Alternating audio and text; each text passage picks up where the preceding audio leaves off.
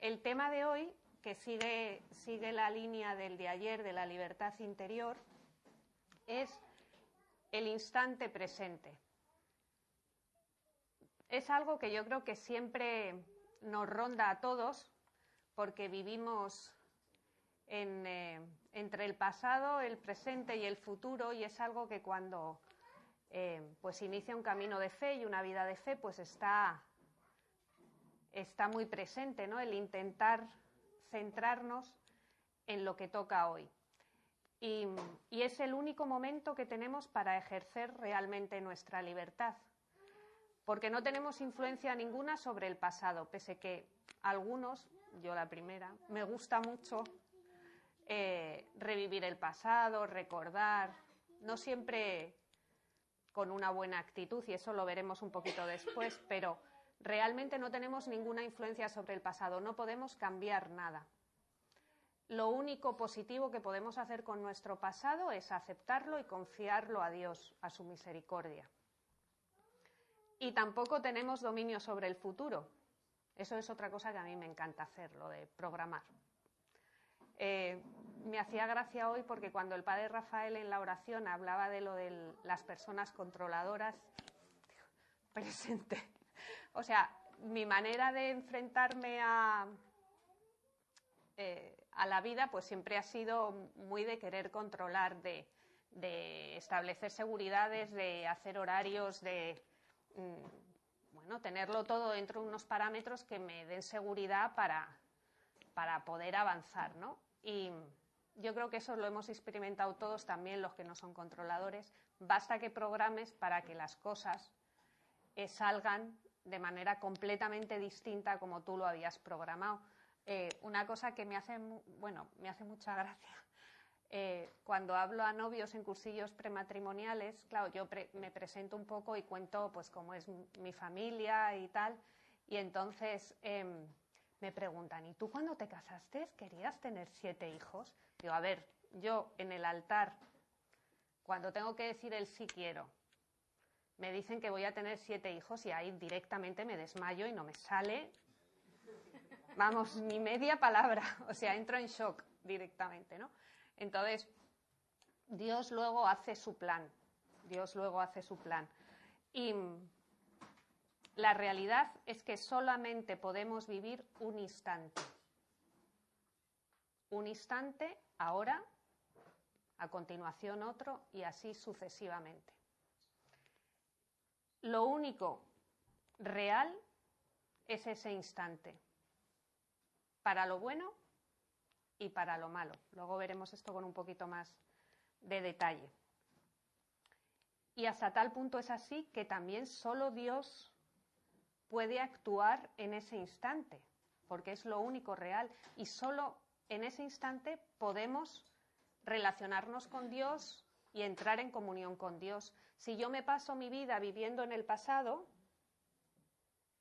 no puedo eh, entrar en comunión con Dios, no puedo unirme a Dios, porque no estoy en lo que toca, no estoy en el ahora, no estoy en este instante que es donde Dios quiere actuar en mi vida. Del mismo modo, si yo me paso la vida soñando en un futuro, temiendo un futuro, tampoco Dios ahí actúa. Me está esperando en este instante de ahora.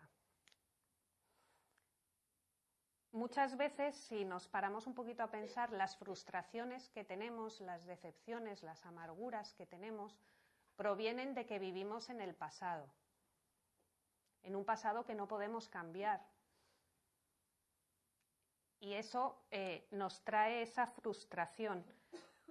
Por muy desastroso que haya sido nuestro pasado, y a veces, vamos, el padre yo creo que esto también lo ha dicho en algún momento, no sé si en este centro o alguna vez, eh, a veces nos cuesta más, o sea, desde luego, Dios nos perdona siempre y, a, a nosotros nos cuesta más perdonarnos a nosotros mismos y aceptar el perdón de Dios sobre ese pasado. Por eso volvemos y volvemos y volvemos sobre él, ¿no? Mm. Pero tenemos que hacer ese acto de fe en la misericordia de Dios de que por muy desastroso que haya sido mi pasado, por mucho daño que me haya hecho a mí mismo, por mucho daño que haya hecho a los demás, por muchas heridas que tenga, Dios puede perdonarlo todo, purificarlo todo y restaurarlo todo. Y además esto es una brecha en la que se cuela muchas veces el demonio, también para hacer sangre.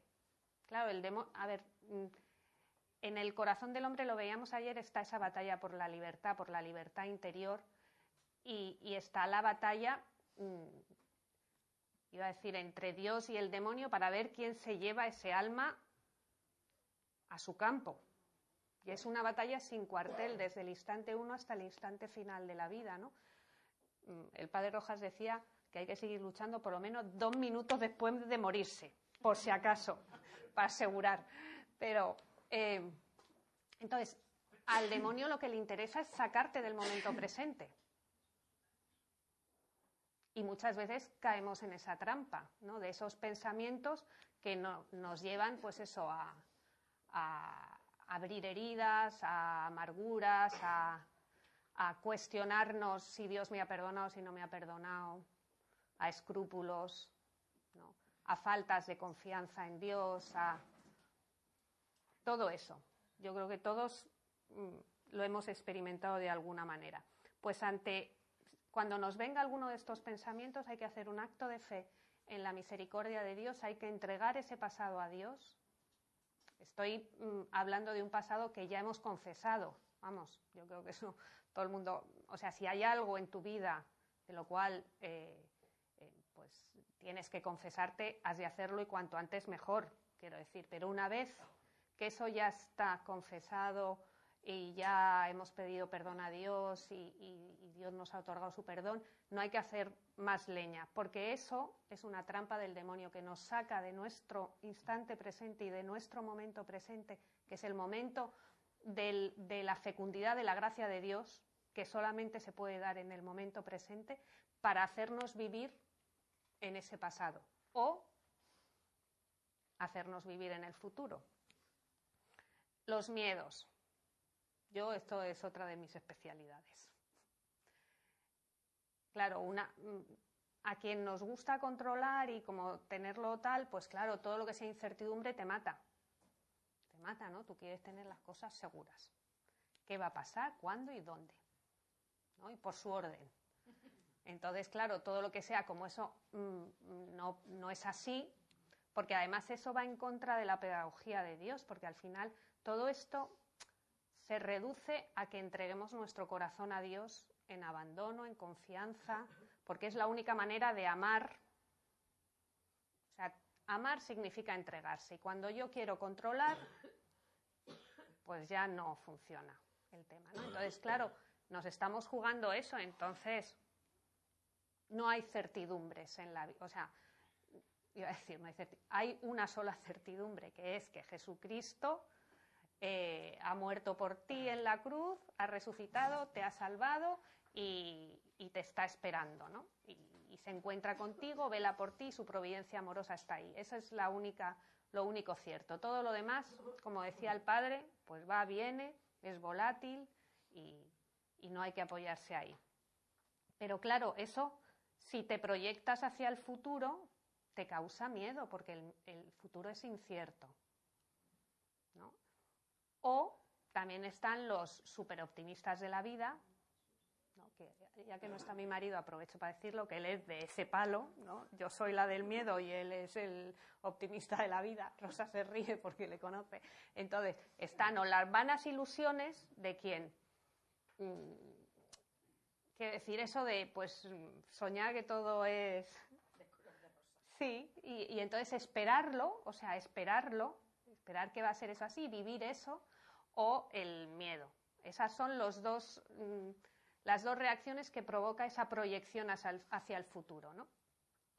Pero ambas son negativas porque te sacan del momento presente.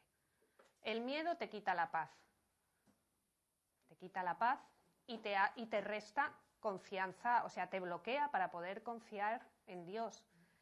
Y la vana ilusión hace que muchas veces mm, mm, no vivas tu vida porque estás en tu película, ¿no?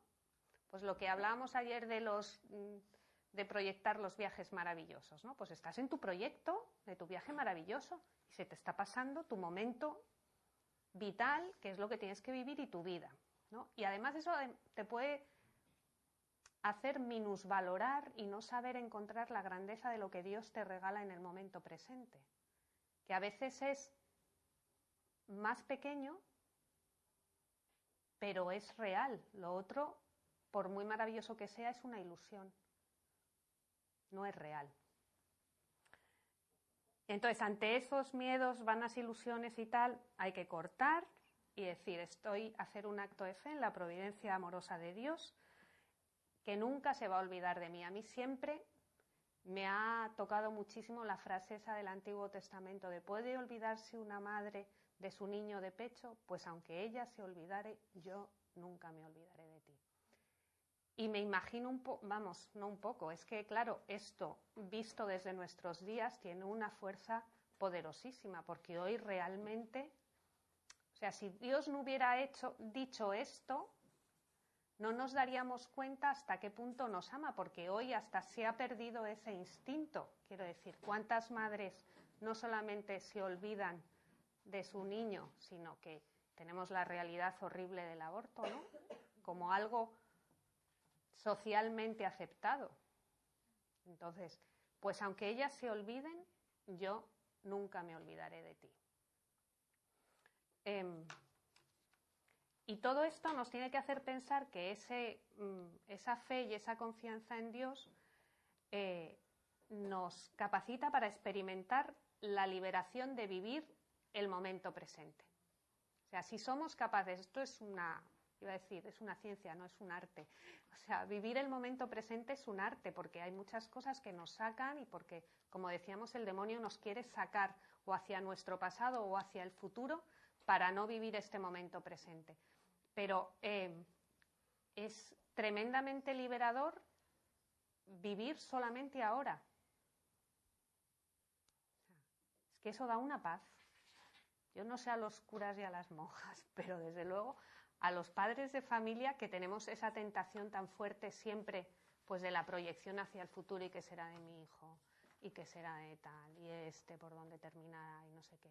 O sea, vivir el instante presente tiene una capacidad de pacificar, de serenar, de, liberar, de quitarte mochilas de encima y de que la vida sea mucho más eh, ligera y de como de ensancharte el corazón para poder disfrutar de cada momento intensamente, o sea, lo que es una vida plena, que es una maravilla, ¿no? Em, no perdemos de vista la conclusión, porque además esta liberación viene de que vivir ahora significa que gozamos de la gracia de Dios para ahora, y además, luego lo veremos, la dinámica de la gracia es muy curiosa porque no se puede guardar y si no, no se utiliza, se pudre. O sea, ¿eh? Como el maná, sí. O sea, Dios te da la gracia para ahora y es ahora cuando tú la tienes que utilizar y es ahora cuando da fruto. Y si no la usas ahora, esa gracia se pudre, no tiene utilidad, no te sirve para mañana. Em, y otra cosa súper importante, solamente puedo amar ahora, solamente puedo ser feliz ahora. Incluso a mis hijos, a mi marido, a Dios, o sea, solamente ahora solamente ahora, en este instante. Por eso le da un valor a la vida muchísimo más intenso el concentrarnos y el vivir el momento presente. Eh, mm, el único tesoro que tenemos es precisamente el instante presente. De tal manera que si yo no lo vivo, no vivo ese instante presente, pierdo mi vida. Entre comillas, soy un muerto viviente, soy zombie, para ser más moderna, como, como Gema, soy un zombie. O sea, me paseo por el mundo y aparentemente voy, vengo, trabajo, me muevo, entro, salgo, leo, estudio, llevo a los niños en el coche, los recojo del cole, tal, lo que, lo que haga. Pero realmente estoy perdiendo mi vida, no vivo, porque soy un zombie. Yo realmente no estoy ahí. Estoy de cuerpo presente, pero no estoy ahí. Em, muy importante, y esto, esto va por Rosana. ¡Hala! Por lo que hablábamos antes. Eh, y por las almas agonías, como yo. Hoy solamente toca subir el peldaño de hoy de la escalera. Y no hay que mirar hacia atrás cuánto llevo subidos y contarlos. Ya llevo 10, ya llevo 12. Ni hay que mirar hacia arriba cuántos me quedan por subir. Porque realmente lo que Dios, vamos, esto que me corrija el Padre Félix, eh, lo que Dios pretende no es tanto que yo suba 100 escalones en mi vida ¿no? y llegue al escalón número 100, sino que lo que realmente Dios quiere es la actitud de mi corazón de amar hoy, subir el peldaño de hoy, cargar con la cruz de hoy, amarle hoy, entregarme hoy. Y cuando yo consigo eso, Dios me lleva mm, y me sube los 100 escalones de un plumazo. O sea, el escalón es como un, como un instrumento. En realidad, a Dios no le supondría ningún esfuerzo llevarnos a todos, entre comillas, porque estamos pasando por alto el tema de la libertad, de responder a la gracia, etcétera. Pero, o sea, perfeccionarnos, lo que es la perfección de, de una persona y que llegáramos a ser eh, la mejor versión de Rafa, la mejor versión de Ana, pues a Dios no le supondría nada, o sea, haría pispas, ¿no? Abracadabra. Y, y ya, está, eh, maravillosos, Rafa y Ana, maravillosos, no le supondría ningún esfuerzo. O sea, no es en sí el, no sé si me hago entender, la, perfección exterior de la obra, o sea, Dios lo que quiere es tu corazón. Y entonces la escalera pues es un instrumento y la cruz es el instrumento y, lo que quiere es que todo eso lo, conjuga para que tú, viviendo hoy, el instante presente de hoy y respondiendo a su gracia hoy, le entregues tu corazón. Y cuando eso se hace, pues lo demás, pim pam pum, lo termina él. No sé cómo, no sé si es exactamente así, pero, pero bueno, para entendernos. se calla el padre Félix. Diga, diga. Bueno, yo creo que sustancialmente es eso. O sea, lo que Dios quiere ver es el deseo sincero de nuestro corazón de amarle y que lo estamos intentando. Entonces, cuando Él ve que lo intentas y que te esfuerzas y que te esfuerzas, consigas más o consigas menos, cuando hay esa sinceridad de corazón, pues cuando Él quiere, te sube los escalones que Él Pero a ti te toca hacer el esfuerzo por querer subir tu escalón el de hoy con un corazón sincero. Me lo dice muchísimo mejor. Pero eso. Eh, yo a mí en esto me. Bueno, me, me, encanta siempre poner ejemplos de niños porque es mi. Pues es mi experiencia y, y mi vida y pues Dios me, me, ilumina a través de, pues eso, de, de la vida familiar, ¿no? Y entonces, con esa actitud de corazón y eso, esa lo que decía el padre em, y esa confianza absoluta en Dios, que la confianza absoluta en Dios pues es una tarea, yo creo, larga de la vida, a unos nos lleva más tiempo y a otros menos, pero es tarea de la vida. Em, a mí me, iluminaba esa actitud que, em, que se ve en un bebé. Las que somos madres, y yo creo que los padres también, aunque no tanto, porque todavía hay clases. Pero cuando tienes un bebé, eh, te maravilla, y yo creo que a la gente de fuera todavía más, la capacidad de, de hipnotizar que tienen los ojos de la madre para el niño. O sea, tú tienes a tu bebé en brazos y es que tu bebé está prendado de tus ojos. O sea, te mira y no despega. O sea, a veces dices, ¿parpadea el niño o no parpadea? O sea, está. O sea, los ojos de su madre son su universo y, te mueves y te sigue. Y, entonces es como esa, estar colgado, entregado completamente a, a la madre, ¿no? Y, y pasa de esa actitud de estar deslumbrado por los ojos de su madre a dormirse plácidamente en los brazos de, de la madre. Y me hacía gracia porque recordaba un ejemplo de, de Rafa, de mi hijo pequeño, el día de la fiesta de, de la patrona de Pozuelo, que es donde vivíamos antes. Entonces, es Nuestra Señora de la Consolación.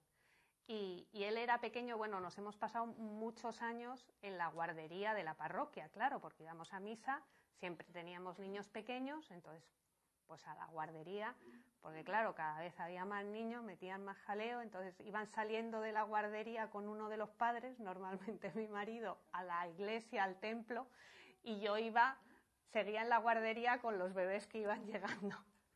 Y entonces Rafa, eh, pues es el más pequeño, y claro, era un problema confesarse, porque claro, despegarse del niño para confesarse era un problema, porque el niño no entendía eso de que yo me tenía que meter ahí sola él quería meterse en el confesionario también. Total, que le dejé el día de la fiesta de la consolación, se quedó en la guardería con su padre y yo me fui a, confesar. Y yo oía los llantos de mi hijo, ¿no? Desgarradores. o sea, a pleno pulmón llorando el niño desde que dije Ave María Purísima hasta que me dio la absolución el sacerdote. Y entonces ya vuelvo a entrar en la guardería, ya le cojo, se calma, deja de llorar sale el cura para decir misa, llega la homilía y dice, bueno, os lo tengo que decir. Es que estamos en la fiesta de Nuestra Señora de la Consolación y es que es evidente, no hay mayor consuelo para un hijo que su madre. Y lo he visto yo. ¿Oíais los llantos? Pues nada, yo por más que le decía al niño, el padre por más que le decía al niño, hasta que no ha llegado su madre y le ha cogido, el niño no se ha callado. Por eso nuestra madre es Nuestra Señora de la Consolación. Y, aquello se me quedó a mí muy, muy grabado. Y yo creo que, entre comillas, Dios que es padre y madre, eh, pues es la fuente de nuestro consuelo. O sea, en realidad, esa entrega del corazón, ¿por qué un niño llora tanto cuando no tiene a su madre? Porque su madre es su universo, su todo, su amor, su seguridad. Eh, el cariño, o sea, es, es todo, ¿no? Y no puede vivir sin su madre. Luego la vida, luego crecen los niños. Pero, pero bueno, este ejemplo me iluminaba a mí mucho para esa actitud de, de apoyarnos realmente en Dios, de entregar nuestro corazón a Él y de que sea un abandono total, ¿no? Em, por otro lado, decíamos, solamente se puede amar ahora y solamente se puede sufrir un instante. Esto es súper consolador. Porque claro, aquí aparece otra trampa del demonio muchas veces cuando aparece el sufrimiento en nuestra vida. Y tú vas a poder seguir diez años, doce meses por cada año con esto.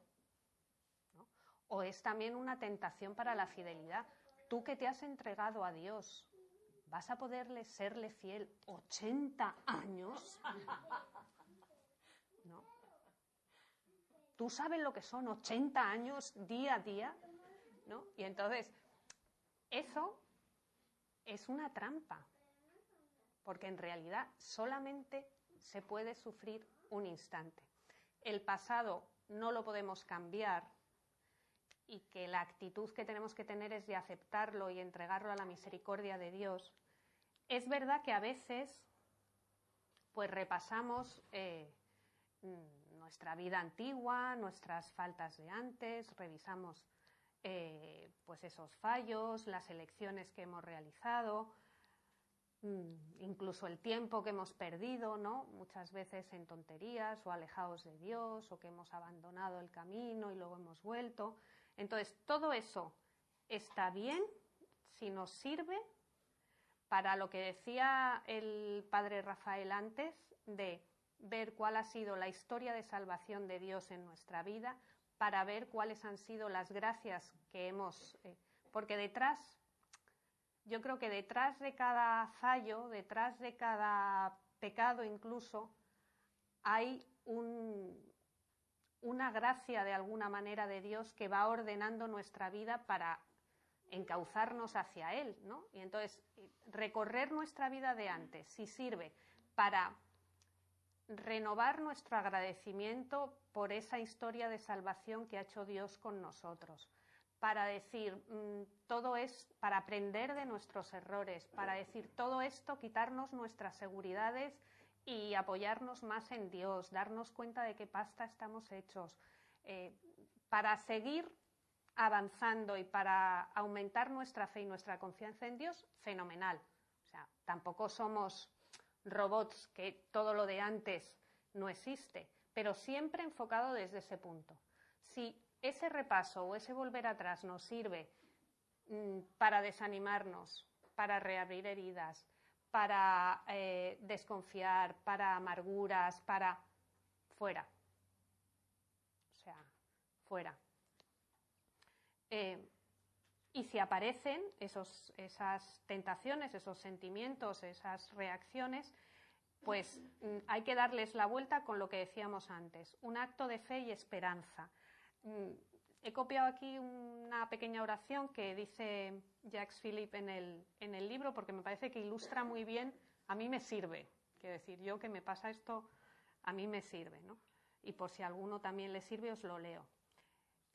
Mm, incluso aunque uno no lo sienta, no sé cómo, igual yo, o sea, a mí me llamaba mucho la atención Álvaro ayer porque Dios es... Eh, muy creativo y, la conversión también de Manolo. O sea, cada uno tiene una historia diferente, ¿no? Pero yo creo que se pueden hacer actos de fe y, esperanza aunque el sentimiento no acompañe. O sea, que lo ideal es que el sentimiento acompañe y la afectividad también y tal. Pero a veces hay que remar un poco en contra, ¿no, padre? Sí. Entonces quiero decir que aunque tú tengas un sentimiento de amargura, de, como enturbiado y tal, tú puedes hacer con tu voluntad un acto de fe y de confianza en Dios. ¿no? Y, además cuando pones ahí tu voluntad y lo pones por obra, eh, a veces va primero la voluntad y la obra y luego viene el sentimiento detrás. O sea, el sentimiento no lo puedes cambiar tú por, por músculos, ¿no? A la fuerza. O sea, tú me caes mal, que no me caes mal, pero me caes mal y no puedo decir, venga, va, pues ya me vas a caer bien. O sea, ¿cómo, ¿cómo me cae bien Sole? Pues si yo me abro a ella, le cuento, escucho su vida, la conozco, la ayudo, colaboro con ella, trabajamos juntas y entonces eso va cambiando mi percepción y la, la, conozco, la acepto y entonces de repente descubro una Sole distinta, ¿no? Con los sentimientos pasa un poco esto, lo digo porque a veces nos parece que no es sincero como un acto de fe y confianza en Dios cuando lo que sentimos es lo contrario, ¿no? Y, no, no es así. O sea, eh, somos dueños de, nuestra voluntad y es ahí donde se nos pide luego de lo que hacemos. Entonces, luego el sentimiento, o sea, si va a favor, genial, pero si no, ya os digo, actuamos sobre la voluntad y sobre los, sobre los hechos. Entonces, Acto de fe y esperanza para cuando se nos enturbia esto. Te doy gracias, Dios mío, por todo mi pasado, y creo firmemente que tú podrás sacar un bien de todo lo que he vivido. Y desde hoy me decido a recomenzar de cero con la misma confianza que si siempre te hubiera sido fiel. Y a mí esto me, me tocó mucho, porque la verdad, a veces se nos olvida, a mí se me olvida, que Dios confía en mí. O sea, el perdón de Dios no es como, como el mío, que dice, no sé con quién hablaba el otro día, ah, con el padre de la hermana Marta, el refrán ese de perdono pero no olvido, ¿no? Eh, el perdón de Dios te restituye tanto, te restituye tanto que ante sus ojos tú sigues siendo igual de digno de confianza que antes, sigue teniendo la misma esperanza en que tú puedes ser un santazo.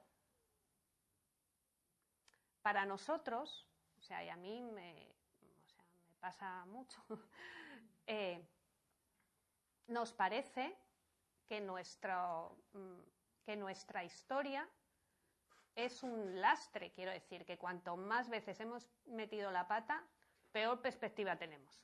O sea, si tú has sido súper pecador de la muerte y has hecho todo tipo de barbaridades, has robado, has matado, has asesinado, o sea, todo lo que se os ocurra, pues hombre, este, si se salva, estará en el purgatorio hasta el final de los tiempos y con suerte llegará al cielo en la última fila, ¿no? O sea, y, encima dando palmas con las orejas, porque después de todo lo que ha hecho, o sea, como que yo reconozco que muchas veces es mi visión, pero Dios no tiene esa visión, porque el perdón de Dios restaura. O sea, y cuando digo restaura es que recrea, y entonces, mm, por ser gráfico, tiene la misma confianza en ti que el día que hiciste la primera comunión. O sea, y te mira con ese amor esperanzado del día que hiciste la primera comunión, cuando le recibiste por primera vez. Entonces, esto es una maravilla, porque si Dios confía en mí así que soy, y conociéndome, ¿cómo no voy a yo confiar en Dios? te desarma, ¿no? ese amor de Dios. Y por otro lado, es que en realidad no existe amor verdadero si no hay confianza. O sea, Dios confía en ese sentido así, no porque tú seas perfecto ni tú tengas capacidad, confía en el poder de su gracia sobre ti, pero no tiene una mala concepción de, no sé cómo explicarte, eh, no tiene esa mala concepción de ti, de quien conoce todos los trapos sucios, sino que su amor y su perdón restaura y te ve, y te ve, mm, iba a decir, te ve como a su hijo. A mí una cosa que me, que me llamó mucho la atención, recuerdo una charla, y es un pensamiento que siempre tengo cuando miro un, crucificado, a Jesús en la cruz, es que esa frase que dice el Señor cuando está en la cruz a su madre, eh, mujer, ahí tienes a tu hijo, dice a tu hijo, no dice a un hijo o a otro hijo más, dice a tu hijo. ¿Y quién es el hijo único de María? Jesús.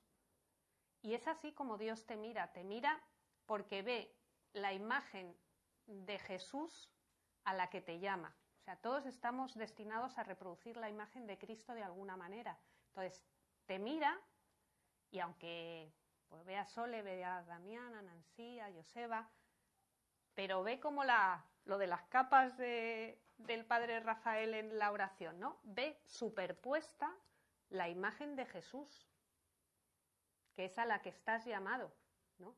Y sabe que esa obra es posible, por su gracia, por su amor, pero es posible. Esto sobre el pasado, sobre el futuro. Y esto va, va sobre todo, también porque conozco más esa vida, para los laicos. Tenemos obligación de trazar proyectos. A ver si ahora vamos a pensar que esto de vivir el momento presente jauja y entonces no hay que trabajar, no hay que ir a la compra, no hay que llenar la nevera, no hay que comprar ropa a los niños, porque claro, cada momento pues hay que vivir el instante presente. Pues nada, aquí no, no, no es tan fácil. O sea, hay que hacer los proyectos y hay que organizarse y hay que... Pero la clave está sin inquietud. O sea, tú lo proyectas, lo organizas, haces pues, la compra de la semana o la de 15 días que tengas que hacer y luego Dios dirá, sin agobiarte en eso. ¿Por qué? Hay un, hay un giro que le da el, Jacques Philippe a un texto que la verdad que yo había meditado muchas veces, pero nunca desde este punto de vista. Esto de, que buscad ante todo el reino de Dios y su justicia y lo demás se os dará por añadidura, lo de los lirios del campo y todo esto, ¿no? Que es muy de vivir el momento presente. Pues em, habla de que ese buscar el reino de Dios es vivir en la presencia de Dios en este instante presente. Esa es la actividad buscando su voluntad para hoy, para ahora. Y que lo demás se os dará por añadidura. Y no significa ese demás el resto de las cosas, sino que, o que no vaya a haber dificultades, porque a veces nos engañamos pensando que el hecho de que, de que busquemos a Dios y que lo tengamos en el centro de nuestra vida o que luchemos porque esté en el centro de, nuestra vida, significa que nos va a ahorrar, eso nos va a ahorrar en contraprestación eh, sufrimientos, dificultades, trabajos, problemas, y luego cuando no es así, te llevas un chasco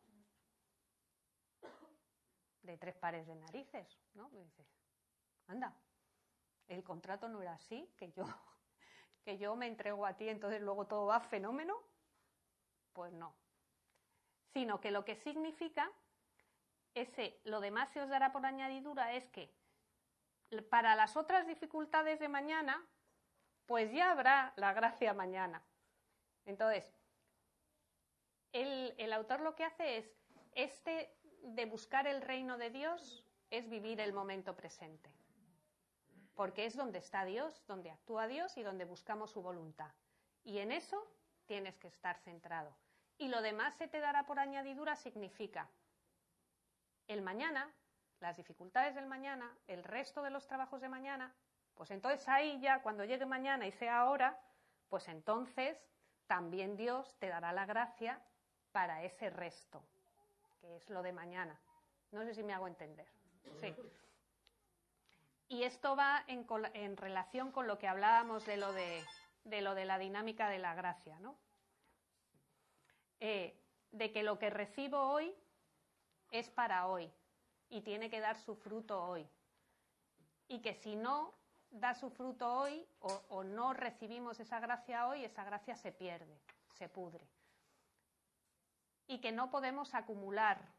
Porque esto también es que, claro, yo que soy, tengo esta tendencia mercantilista que me curaré algún día, si Dios quiere. Claro, dices, hombre, Dios, dame muchas gracias hoy, yo me las administro. Me apaño con, en vez de con 10 de gracia, me apaño con 5 y me guardo 5 de gracia para mañana por si hay vacas flacas, ¿no? Y entonces tengo ahí mi reserva. Para los momentos más crudos tengo mi reserva. Pues no. no funciona, no funciona así porque en realidad detrás de todo esto está esa, em, esa dinámica de, de que lo que Dios quiere es que te des cuenta de que tú vives dependiendo de Él y que esa dependencia de Él no te tiene que llevar al miedo, sino a la confianza, porque siempre está pendiente de ti, nunca me olvidaré de ti. Siempre está su, su providencia detrás, siempre está su amor detrás.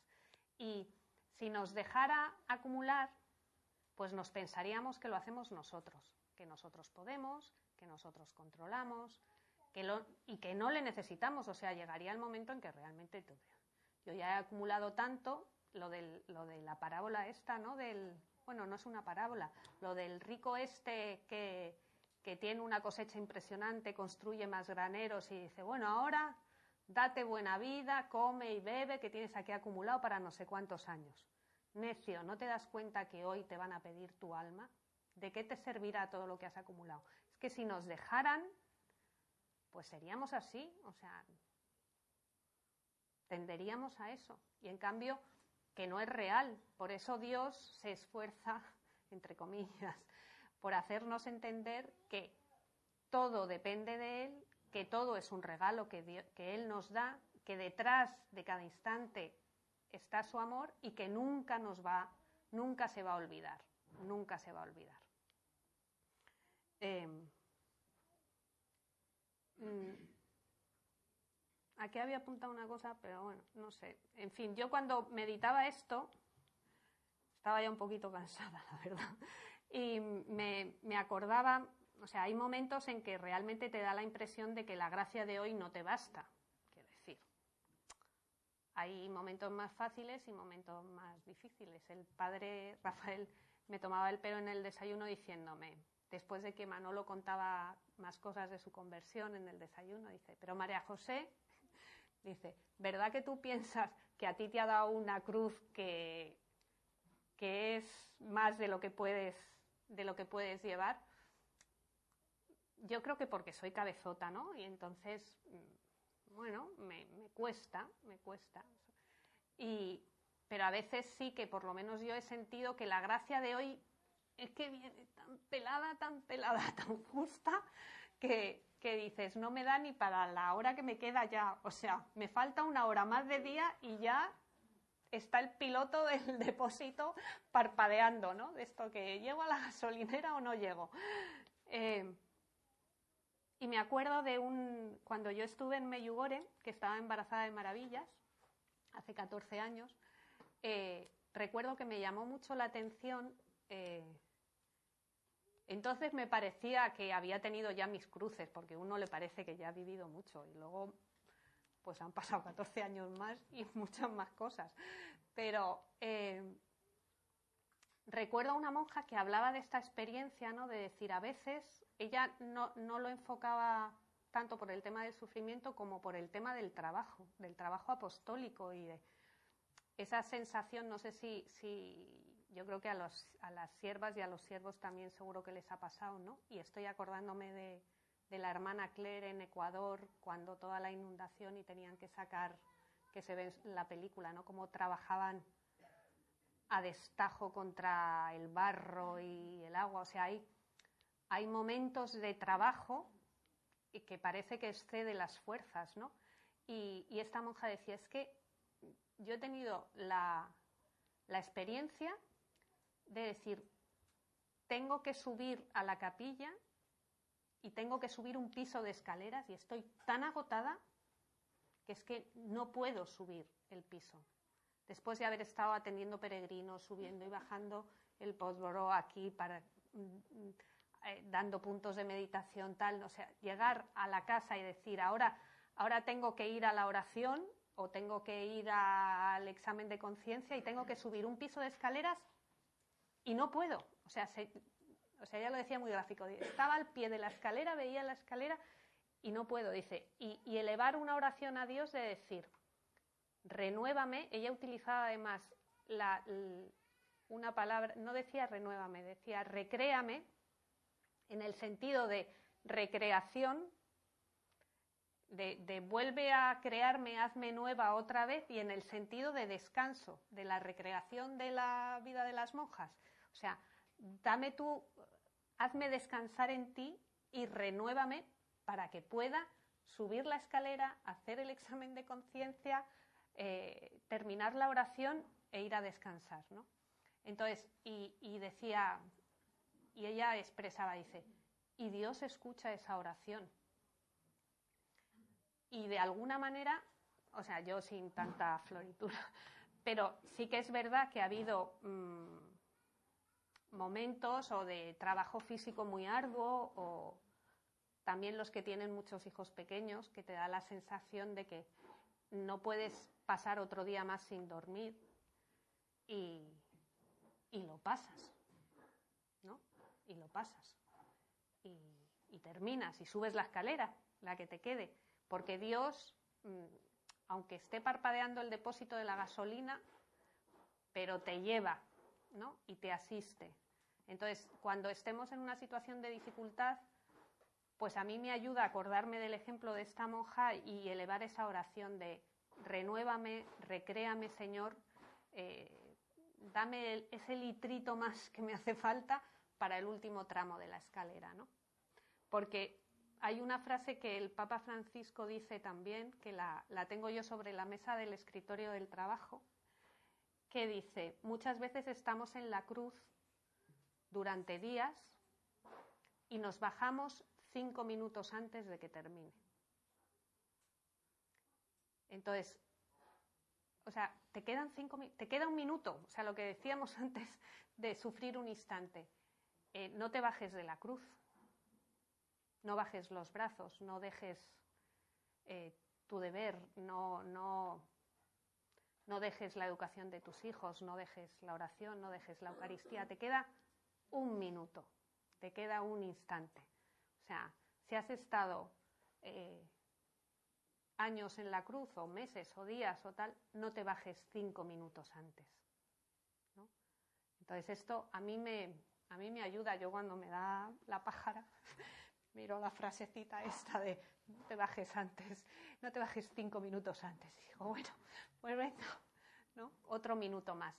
Pero quien dice eso dice también en el cansancio de la vida, en el cansancio de la vida espiritual, porque te cansas, te desanimas, te tal. O sea, no te bajes, que quedan cinco minutos, no te bajes. Y como conclusión, ya un poquito de la, de la charla, aunque queda un poquito, pero bueno, para redondear, hay que vivir plenamente ahora y no esperar a vivir, anhelando otra vida mejor que la que tengo, porque a veces también se nos pasa la vida diciendo, pues cuando, a ver, por ejemplo, yo me acuerdo cuando empecé a dar eh, charlas en cursillos prematrimoniales, los hijos eran muy pequeños. Pues mi hija mayor tenía seis años, pues nada, seis, cuatro, dos. Y, y entonces recuerdo que muchas veces tenía la tentación de decir, esto es un sinsentido. O sea, ¿qué hago yo saliendo de mi casa a dar una charla ahora por la noche con los niños pequeños? Que, recuerdo además una vez que mi hija decía, me decía, mamá, no te preocupes que yo le doy de cenar a los hermanos con seis años. Y digo, porque me veía agobiada, ¿no? Ya me agobiaba entonces, o sea que no, ha cambiado mucho la cosa. Eh, pero es que realmente si uno espera a tener circunstancias ideales para hacer, para vivir, no vives. No vives, porque las circunstancias ideales nunca se dan. Nunca se dan. Siempre son futuras. Cuando yo aprenda, cuando hable bien, daré una charla. Eh, daré catequesis cuando ya tenga experiencia. Nunca vas a leer lo suficiente, nunca vas a hablar bien lo suficiente, nunca vas a tener suficiente experiencia. No sé, igual esto es una locura, pero yo creo que hay que, que Dios, mm, o sea, que hay que hacer lo que hay que hacer y, que las circunstancias ideales no existen. Entonces, que si tú, pues con la ayuda del Espíritu Santo ves que, que algo tiene que hacerse, pues se hace. No sé, y que porque es que en realidad si no, no vives. Quiero decir, pasan tantas cosas en la vida que si no, se te pasa la vida sin nada, sin un aburrimiento. O sea, hay que ser un poquito así. Eso me lo ha enseñado mi marido. Más lanzado y más alocado, no tanto calcular. Y, y muy importante para la vida familiar, bueno, yo creo que para todo, porque también para la vida religiosa, que el vivir el momento presente es lo que nos da la posibilidad de estar disponibles para el otro. Y me explico. Que cuando estoy con una persona, se para el mundo. O sea, que cuando, y esto yo, fatal, ¿eh? Pero, porque es más fácil hacerlo en el hogar. Quiero decir, aquí te viene alguien y te dice, oye, tal, no sé qué. Y tú, cuéntame lo que quieras, que yo de verdad, 100%, ¿eh? Contigo 100%. Luego llegas a casa y claro, está la tortilla, el pollo que se quema y entonces viene un hijo, ¿no? Y te dice, mamá, y yo tengo, tengo dos opciones. Me callo y hago como que no he oído. Entonces, mamá, mamá, y yo a lo mío, que se me va a quemar el pollo. O sea, yo no contesto, porque como conteste esto se enreda y el pollo se quema. Entonces yo no contesto. O, segunda opción, un momento, que luego, entre comillas, los hijos son tan puñeteros que hacen exactamente lo mismo, porque tú dices, fulanito, silencio, fulanito. Entonces, encuentras dónde está el fulanito y dices, pero fulanito que te estaba llamando. Dice, bueno, pues como tú haces, ¿no? literal, literal. Dices, pues es verdad. Entonces, yo esto todavía no lo he conseguido y llevo años ensayando, pero son más importantes las personas que las cosas. Entonces, eh, cuando tienes adolescentes, pues la verdad es que las conversaciones se pueden enredar mucho, mucho. Pero hay que repetirse eso de que las personas son más importantes que las cosas y que vivir el momento presente significa dar toda tu persona a eso en ese momento. Entonces, que habrá cosas que se puedan contestar sobre ¿dónde está el cepillo de dientes? Pues mientras baten los huevos, está en el cajón, porque además eso las madres tenemos un GPS, porque lo preguntan a los padres y ninguno sabe dónde está el cepillo. Pero, ¿verdad o mentira? verdad. Entonces dice, ¿dónde está el libro de matemáticas de primero de la ESO? Segundo cajón de la izquierda, mano derecha en el armario. Pero hay cosas que se pueden contestar mientras bates los huevos, pero hay cosas que te requieren que esa intensidad de vivir el momento presente y de responder a la gracia es ahora, aquí, aquí. Y que eso además tiene una repercusión en la vida familiar, en la vida apostólica y me imagino que en la vida de comunidad igual, de que las personas como que florecen, no sé cómo explicar, eh, que cuando tú a una persona la miras así, de alguna manera estás siendo un instrumento mucho más dócil para Dios que cuando, no voy a decir la desprecias, pero que bueno, ya me entendéis, ¿no? Entonces, eso eh, es una cosa que yo creo que mm, tenemos que esforzarnos porque forma parte del camino de la vida espiritual. A veces nos parece que la vida espiritual es solamente la vida de relación directa con Dios, ¿no? Pero, pero es que nuestra manera de vivir también tiene que cambiar respecto a nuestra relación con los demás y la gracia de Dios también tiene que dar fruto ahí es lo que decía el padre Rafael, no sé qué en, qué oración de estos días, ¿no? Que si, que si no cambia en, en, la vida moral, si no hay fruto luego en la vida real, esa oración es estéril. Es estéril. Y, que, y eso en los laicos y en, las, los padres y madres de familia, pues es una, más en nosotros, una, un, es un deber de Estado. O sea, tiene un, una categoría bastante gorda. Entonces, que nos acostumbremos a eso y que eso es una de las maneras de vivir el, momento presente. Y que para eso ayuda mucho confiar a Dios nuestras inquietudes, porque no se puede tener una, mm, una, atención plena a la persona y una disponibilidad plena cuando uno no está en paz. Además es que eso se ve tan claramente se ven tan claramente en una, cosa cuando, en una casa cuando tú tienes un problema y ese problema inquieta el corazón es que no puedes hablar con nadie con serenidad, no puedes escuchar a nadie porque lo único que tienes es esa zozobra dentro. Entonces, que nos acostumbremos a confiar a Dios nuestras inquietudes, a programar lo que hay que programar en la vida eh, diaria sin inquietud, dejando nuestras inquietudes a Dios y dedicarnos a vivir el hoy y a, gastar la gracia de hoy y que dé fruto en nosotros hoy. Y ya está, qué buenos sois, tenéis una paciencia.